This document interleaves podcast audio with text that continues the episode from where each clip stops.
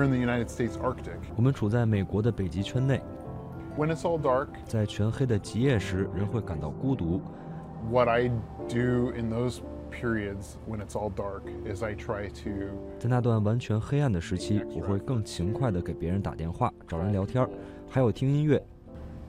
like to play music. So for me, 对我来说，极夜要比总是白天的极昼好受，因为极昼时你分不清时间。Oh, I, I mentioned about two seasons the season of mud and the season of snow. 哦，我说过这里只有两个季节：泥浆季节和下雪季节。是啊，我们的下雪季节刚刚结束，这里的雪化得很晚。我们用反照率机架来测量，And what we're doing is we're subtracting what comes. 把进入量减去反馈量。当达到百分之三十的时候，我们就认为雪开始融化了。when the decision was made that the United States needed to know what was happening in the Arctic. 当美国决定要研究北极圈后，他们开始寻找建立天文台的地点。当时海军北极研究实验室就在这条路上。We're monitoring the atmosphere. 我们监测大气层，国会要求我们根据清洁空气法案来检测大气层。具体说，他们要求我们检测污染物质、温室气体。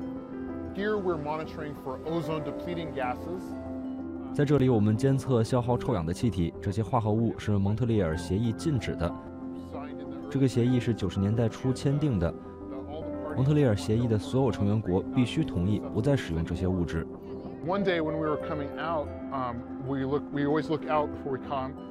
我们走出天文台之前，一定要先观察。有一天，我们看到卫星天线平台下有一个白色小丘，野生动物工作人员来了。他停下越野车说：“我看到这只熊走过来，这只熊是从泻湖来的，它在找大海，可能在陆地上走了几个小时了，需要找个地方休息一下。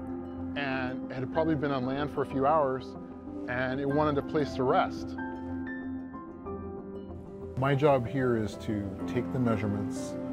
我在这里的任务就是测量，我们四十年来一直这样做。测量数据显示，大气层中的二氧化碳正在增加，我们知道其中的物理原因，我们知道那对大气层意味着什么，我们要采取什么行动，谁该做什么，什么时候要拿出政策决定。不过，我对政治决策没有直接影响。